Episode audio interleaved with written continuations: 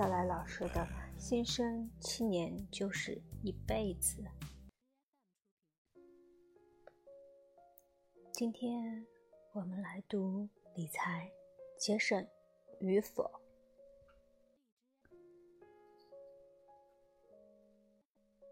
有些钱真不能省，否则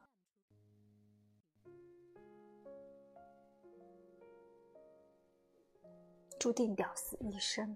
时代在变，仅仅五十年前，连全家吃得饱都是一种奢望。时代在，阿晨有部小说《齐王》，后来被徐克改编拍成了电影。影帝梁家辉除了主演之外，还充当了编剧，在剧中更是演技爆发。在影片的第十九分钟左右，有一段齐呆子一生如何超级认真的吃饭，最后连一个拉在桌板缝里的饭粒都不放过的桥段。其实这并不夸张，那个年代的人就是这样。这一代的年轻人和上一代人有很多不一样的地方，最不同的应该是他们所面临的几乎是另一个世界。他们的平均寿命更长了，他们可以掌握的技能更多了，他们的技能变现机会更多了，他们能赚钱的时间更长了。与此同时，他们的生活必须开销比例更低了。还有更重要的，科技的进步正在某个层面抹平贫富差异所造成的生活质量差异。iPhone 是我经常用来举例的一个物件。iPhone 属于当前年轻人的生活必需品。人们能买到的屏幕尺寸就那么两种，能买到的最大内存就是一百二十八 GB。你是阿拉伯酋长，富得流油又怎样？想用就那么几种。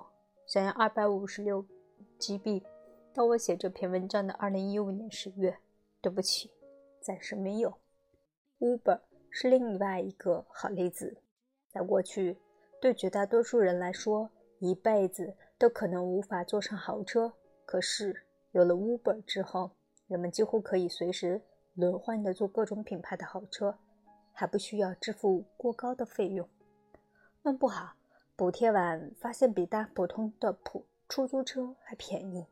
在这个时代，要求年轻人过分节俭，甚至过分降低生活水准，在我看来简直是不人道的。而且有一些钱是绝对不能省的，因为这种节省可能会伴随着很高的隐性成本，或者在将来造成很大的负担。今天看起来省了，可将来却要因此付出极大的代价。买书的钱不能省，正式出版物并没有因为互联网的发展而贬值，尤其是非小说类 （non-fiction）。互联网上虽然也有很多很多高质量的、符合时代发展的零散文章，但体系完整的知识通常还是也越来越是只有少数人才有能力创作的。感谢他们，我们才可能终身自我教育，无穷无尽。在追求学识的过程中，免费常常是陷阱，因为我们的时间并不是免费的。同时，会随着我们自己的学识变得越来越贵，舍不得花钱买好书是最屌丝的行为，也是最高效的制造屌丝的方式。不仅不能在好书上省钱，还要为了淘到真正的好书，付出总是得前后买过很多烂书才能提高甄别能力的代价。再往大里说，一切有助于帮助自己成长的开销都不能省，尤其对年轻人来说更是如此。你的前途取决于此。买工具的钱不能省，一切工具其发明与使用的目的都是一样的，提高效率。花一点钱提高效率，赚大了。为了省一点钱，却要忍受长期的低效率甚至无效率，只有屌丝才会觉得没问题。好的工具必须买，并且要在可承受范围内买最好的。有个例子，可能很多人并不喜欢，iMac 真的不便宜，哪怕是对那些已经有些积蓄的人来说都是如此。但只有那些用过、比较过的人才知道，二十七寸的高清屏幕对效率和效用的改善真的很大。究竟有多大，取决于使用者原有的和正在积累改善的技能集合。事关安全的钱不能省，家里的电源插座之类的东西绝对不能图便宜，因为这涉及安全。在这样的事情上没有万一，因为天天都在用，所以最终结果是一定会出事。要不是我之前认识一个消防员朋友，我自己在这方面的意识也很薄弱。比如我家里之前就没有救难绳，这些器具都要买好的，而近多好。就看你对自己的重视程度了。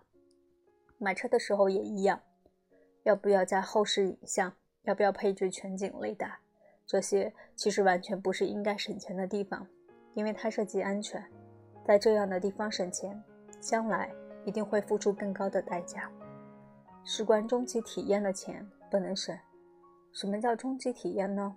跟之前的售后输入和后相关一样，就是我自己造的词。终极体验的特点是，当前的享受不可能用未来的享受替代。恋爱就是这样一种终极体验。十六岁的时候，有人追你，你说我们还小，不应该谈恋爱。而转眼三五年过去，不是不可能再恋爱，但问题在于后面的体验不可能替代十六岁的感受。吃也是一种终极体验，每一次的享受。不可能用来未来的享受替代，在吃上要善待自己。我曾经提到过这样一个尴尬：四十岁之后中了彩票，才发现自己其实还是更喜欢吃垃圾食品，用不着浪费，但不要亏待了自己。在吃这个问题上，我绝对认同我在当下的论调。在过去的一年里，我经常送朋友一件礼物，是一种美和无知的避孕套。这个东西在国内的售价大约是每只二十五元，很贵，是不是？可这是地球上体验最好的避孕套，而性爱又是终极体验，花二十五元就可以获得，哪儿有这么便宜的好事儿呢？知识产权的钱不能省。大约三年前，我受邀到一家国内最早一批互联网上市公司做讲座，中间提起程序员使用盗版软件的问题，顺口说了一句。在座正在用至少一款盗版软件的人，请举手。没想到，几乎没有人不举手。我没好意思发作，硬着头皮讲完，马上逃离了那个地方。我总觉得程序员用盗版软件是个很特别屌丝的行为。你自己期望用技能产品赚钱，却坚决不让别人用技能产品赚钱，这种逻辑让人无语。但。为什么在这篇文章里单独提到知识产权的事情呢？理由很清楚：对知识产权的尊重，对知识产权的保护，是让那些有能力做创作的人获得被动收入、获得财务自由的基础。没有知识产权保护，有能力创作的人就只能无产了。还有什么是比这更阴暗的未来展望呢？小杰，结绳肯定没错。但节省肯定不是创造未来的主要方式，铺张浪费肯定不对，但在一些地方对自己好一点，对今天的年轻人来说，也肯定没错。理财，被动支出，之前提到过，增加收入最靠谱的方法是增加被动收入，或称税后收入。这里我们讨论一下生活中无法回避的东西，被动支出。所谓的被动支出，通俗的讲，就是指你还没做什么，但你的钱已经被花掉了。嗯，还有这种事情吗？通货膨胀是最可怕的被动支出。你手中的货币在你毫无防备的情况下贬值了，购买力下降了，相当于你的钱有一部分还没来得及花就已经不见了。也许你听说了，二零一五年十月，央行释放七万亿元。导致人民币瞬间贬值百分之二，也就是说，你兜里揣着的一百元钱，现在只得相当于之前的九十八元了，有两元钱已经不翼而飞了。只不过那张纸币上印着的数字不会自动改变，所以看起来还是一百块。虽然通货膨胀会对每个人产生不同比例的影响，好像谁都逃不掉，但它最终对每个个体的影响差异还是很大的。越有钱的人当时的损失越大，因为他们的资金基数大，所以同样的比例，他们损失的金额要比资金基数小的人很多很多。就很容易理解，但反过来，很多人没有意识到的是，越有钱的人恢复能力越强，就好像受伤受了同样的伤，身体强壮的人相对更容易复原一样。假设货币贬值了百分之二，即购买力大约下降了百分之二，一个月收入五千元的人，如果他的月花销本来就是五千元。那么他现在收入依然是五千元，可每个月的花销却需却需要大约五千一百零二元。五千除以零点九八，得到五千一百零二元，还得去借点钱才够用。而一个月收入一万五千元的人，假定他的月花销也是五千元，那么虽然他现在需要用五千一百零二元才能满足生活需求，但他依然有。九千八百九十八元可以去储蓄，如果是定存的话，有可能获得百分之三甚至更高的利息。于是没多久，那损失的百分之二就补回来了。如果一个人有几百万元的存款，那么他通常可以在银行买到利率更高的理财产品，比如信托之类，利率可能高到百分之十二到百分之十五，虽然也有一定的风险。于是。他们的恢复能力更强，利息对借款者来说也是很可怕的被动支出。借来的钱之所以要支付利息，是因为在很多情况下，钱本身就是一种生产资料，它也可以用来购买其他生产资料，而生产出来的商品是可以以更高的价格卖掉的，能赚到的钱。所以，利息这东西本来就是天经地义的，只是古今中外。在很多文化里，很多人总是下意识地觉得赚取利息的人是不劳而获的，但到了不得已的时候，又不惜去借很高利息的贷款，错上加错。一旦你借了钱，你就许了一个承诺，在未来的某个时间点节点之前，或一次性或分期，你要连本带息的还掉这笔钱。于是你就创造了一个周期。在这个周期里，你时时刻刻都面临更多的利息负担。生活必需品开支其实是一种被动支出。生活必需品开支之所以存在，是因为你还活着。勤奋也罢，懒惰也好，你总是得花那些钱：房租、水电费、宽带费、电话费、交通费用、餐饮费用，还有各式各样的日用品，男人的袜子、女人的指甲油等等。还没干什么有意义的事儿呢。钱就花出去了。对大多数年轻人来说，最后一项才是最可怕的被动支出。通货膨胀虽然可怕，但自己反正没多少钱，所以感觉不到损失。利息虽然也可怕，但自己反正还没借过多少钱，所以无所谓。可生活必需品的开支却是时时刻刻都需要负担的东西，所以有一些人常常说赚钱很辛苦的，要跑赢利率，要跑赢通货膨胀。否则就亏了。这其实是一种难得的洞见，尽管这看起来显而易见。关于第一项通货膨胀，因为普通人暂时无能为力，所以就不在他的身上浪费时间和精力了，连烦心都没必要。对民众来说，它基本上属于天灾，完全是不可控因素。这种风险甚至无法通过保险机制来防御。我们能做什么呢？什么都不能，做什么也都没什么用。它发生了就是发生了，谁都无能为力。关于第二项利息，对绝大多数年轻人来说，需要注意的只有一条：尽量只为生产借钱，尽量不要为消费借钱。也就是说，如果你借来借来钱，用它可以赚到钱，赚到的钱比利息多，你就是有利润的。这本质上就是生产。如果借钱仅仅是为了消费，钱花出去了，获得的只是享受，那就有点亏了，甚至亏大了。别人赚了一分钱，你花掉一分钱，这加起来就差了两分钱。用借来的钱去支付教育费用，这也是生产，因为这相当于提高了自己将来获得更高收入的可能，算是一种投资，其实是很划算的投资。用借来的钱去买房子，虽然复杂一点，也算是投资，但还要看整个经济周期的状况。可用借来的钱去买部 iPhone，然后支付百分之三十以上的利息，就不太划算了。因为有更便宜的替代方案存在，比如用坚果手机之类，代价就是没那么酷呗。但是如果买来 iPhone，不仅用了，还把它作为开发机、测试机。那就不一样了。最后看第三项，生活必需品支出。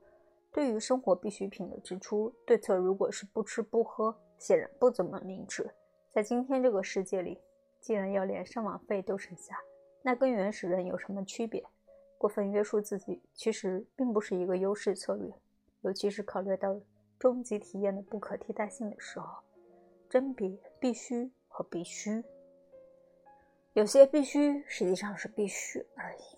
所谓必须的意思是说，虚荣心使得那东西看起来必须。韩国人在这方面很有个很有趣的专用词汇——面子保护费。很多的必须之所以显得是必须，其实是面子的心理作祟。联网是必须，智能手机是必须，但 iPhone 对有些人来说真的是必须吗？很可能其实只不过是必须而已。实际上完全可以替代。有个特别有趣的现象，在进入社会的起点，女性往往比男性需要消费更多的必需品，比如衣服、化妆品。男性一般是用不着化妆品的。男性对衣着的要求也没那么高，但男性却往往比女性更为窘迫。为什么呢？因为男性总是在必须上开销过大，尽量剔除隐性消费。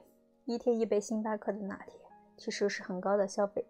按照北京的星巴克价格，一杯大约是三十元人民币，一个月就要九百元上下。某种意义上，尽管绝大多数女性坚决不同意，但实际上很多美容消费其实也是一种隐性消费，只不过是上瘾了而已，并不是因为那有什么实际效果。道理简单明了，做到却极度不容易。我自己就是咖啡的重度饮用者。也是香烟的重度饮用者，这些年的累计消费金额真的早就够买辆豪车了。这些东西一旦上瘾，就很难去戒掉。后来我想开了，知道这是自己的弱点，于是决心用另外的方式弥补，想办法提高自己的被动收入，用以抵消这方面的支出。生活不易啊。向父母求助，这可能是很少有人会给出的建议。向父母借钱，购买恰当的理财产品，用利息分担一些生活必需支出，其实是个很好的策略。这其实是在赚利息差。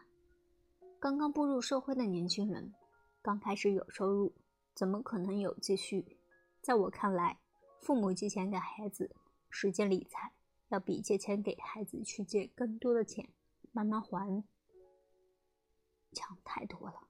比如向父母借十万元人民币，如果可以买到年化百分之八的理财产品的话，那么一年下来就有八千元额外的收入去抵消一部分生活必须开开支。不要小瞧这八千元，它真的会让生活从容很多。男生的游戏机、女生的指甲油和口红，其实根本用不了多少钱。但其实又可以被抵消。过去年化收益百分之八的理财产品，以十万元的金额投资几乎是不可能的。高收益的理财产品门槛比较高，通常在一百万以上。现在的稍微不同了，因为国内互联网金融的蓬勃发展，网上有很多相对靠谱的 prp to P 理财平台，所以可以用一定的资金获得相对稳定、靠谱的收益。当然。投资之前需要自己研究风险的高低，一般规律都越简单，收益越高风险越大，反过来不一定成立哦。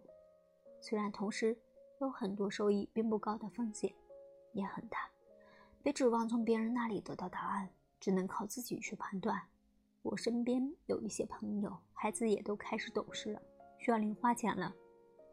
我通常会建议他们带着孩子去银行买个理财产品，然后告诉孩子：“我把这样赚到的钱全都给你，够意思吧？”所以，我们算一下，从现在开始，你每个月有多少元？零花钱就这么多，花光了就没有了，没有了就是没有了呀，哭啊闹啊都没有用，所以你自己看着办。这比各种司空见惯的理财教育强多了，几分钟就一句话，就已经把该教的都教完了。更进一步，人一辈子基本上要靠三种力量：体力、智力、财力，他们之间的关系基本上是相辅相成的。在远古时代。体力差几乎等于活不下去，智力差当然也很危险，但一个体力强大的傻子却可能更容易生存。不过，即便是在远古时代，体力超群或者智力超群，直接的结果通常就是财力的增加，而财力的增加常常会进一步导致体力和智力的改善。有两个自然规律在人类史上从来都没有变过。只有第一被重赏，财力积累无上限。上面用过一个词“超群”，意思是说，无论是体力还是智力，比别人强一点点，其实没多大用。必须是第一，否则不可能被重赏。而自然规律就是老大通吃。发展到今天，这个趋势越来越夸张。创投圈里流行一个朴素的认知，其实。是古老的自然规律。这个世界只有老大，没有老二。一个人的体力是有上限的，再强壮也有衰老的必然。一个人的智力是有上限的，再好学再勤奋，时间总是有限的。但是财力却有着有优于体力和智力的属性，可无限积累，可直接继承。后天获得的体力可能遗传。也可能不遗传，也就是说，有可能，但不一定。后天提高的智力很难遗传，更多的是通过对下一代的教育引导，大致达到遗传的效果。可财力却不一样，除了可积累无上限之外，还可以直接让子女继承。若是他们拥有足够的体力和智力，就可以继续积累，且站在更高的起点上。继续积累。从历史上看，只有一种靠谱的途径：长期积累。一夜暴富其实很常见，但由于不是通过积累获得的，所谓暴发户在财富方面的智力跟不上，于是无论有多少财富，都可能很快败光。这种例子非常多。学者们曾经跟踪观察那些中了彩票的人，几乎有一个算一个。都最终回到穷困潦倒的状态。长期积累本来就是很少有人能做到的事情，积累就是难得的习惯，且要长期，这就难上加难。即便有人做到，历史上也有观察：富不过三代，穷不过五福。为什么呢？只因为积累教育实在太难了。但这确实是唯一靠谱的途径。所以细想想，就会发现，就养成的积累的习惯，无论是哪在哪一方面，才是抵消被动支出的最有效周期、最有效手段。好了，今天我们就读到这里，下期再见了，晚安，好梦。